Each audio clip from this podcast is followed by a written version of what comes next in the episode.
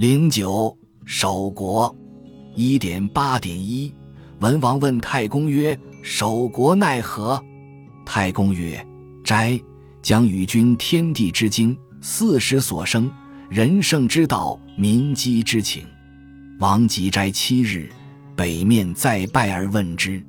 太公曰：“天生四时，地生万物，天下有民，人圣牧之。”故春道生，万物荣；夏道长，万物成；秋道敛，万物盈；冬道藏，万物循。盈则藏，藏则复起。莫之所终，莫之所始。圣人配之，以为天地经济。故天下治，人圣藏；天下乱，人圣昌。治道其然也。圣人之在天地间也。其保固大矣，因其长而视之，则民安。夫民动而为饥，饥动而得时争矣。故发之以其阴，毁之以其阳，谓之先畅，天下和之。即反其常，莫进而争，莫退而让。守国如此，与天地同光。译文：文王问太公说：“怎样保卫国家？”太公说：“请先斋戒，我要对你说说天地间的纲常法度、四时的生长、人人圣主治国的道理、民心变化的情况。”文王就斋戒七日，面向北拜了，又拜问太公。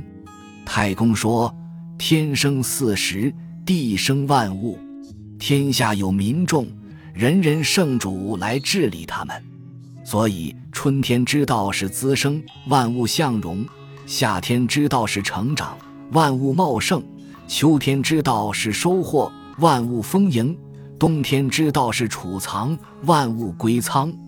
丰收了就要储藏，储藏就要重新播种，不知道它的终点，不知道它的起点。圣人配合着规律，用来作为天地间的秩序。所以天下安定，人人圣主不显露；天下混乱，人人圣主兴起。最高的道理就是这样。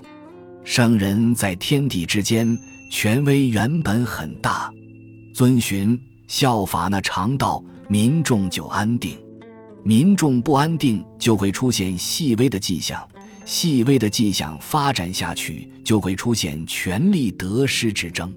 所以，发动要秘密，会师要公开。